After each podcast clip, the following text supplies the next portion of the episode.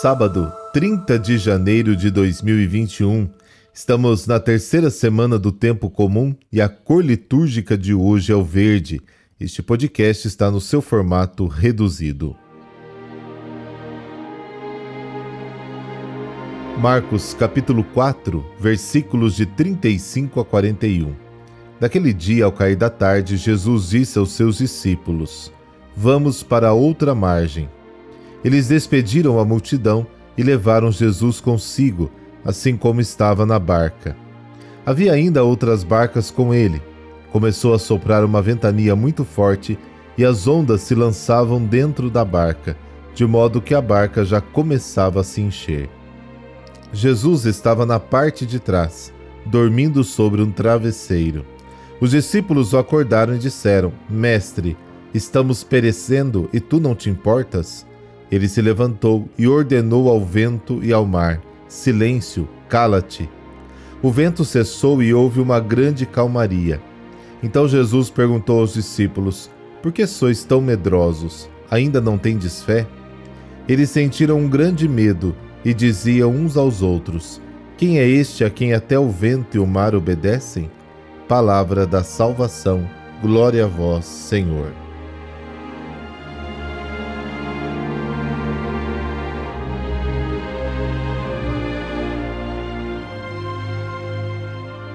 A linguagem viva dessa história é como a sequência de um filme que envolve o espectador nas cenas.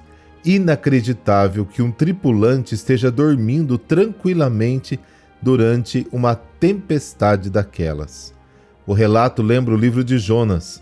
O Senhor lançou um vento forte sobre o mar e uma tempestade desabou que o navio estava prestes a arrebentar.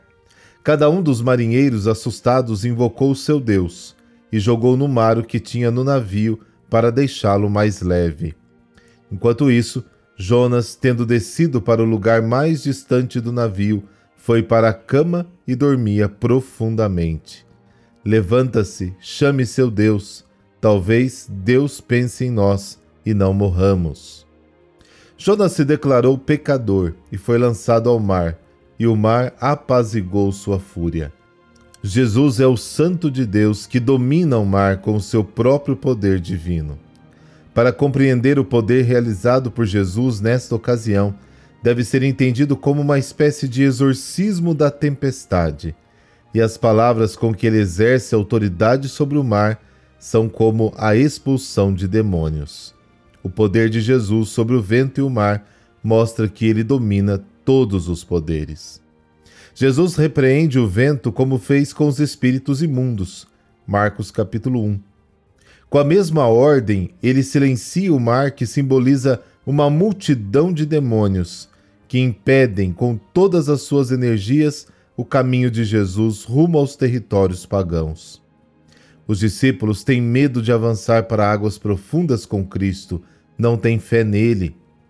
O batismo nos leva às profundidades de Cristo estar associado a ele em sua morte e ressurreição. Os discípulos falham, mas a experiência não é inútil. Ele os desperta e suscita a pergunta: Quem é este então a quem até o vento e o mar obedecem? E esta é a questão fundamental do Evangelho. O detalhe que descreve Jesus dormindo na popa do barco também não é secundário. A popa é a parte do barco que afunda primeiro. Jesus nos precede no naufrágio da morte e no despertar da ressurreição, para exorcizar nossos medos e despertar em nós uma fé confiante e eficaz. Deus te abençoe, em nome do Pai, do Filho e do Espírito Santo. Amém. Um excelente sábado para você.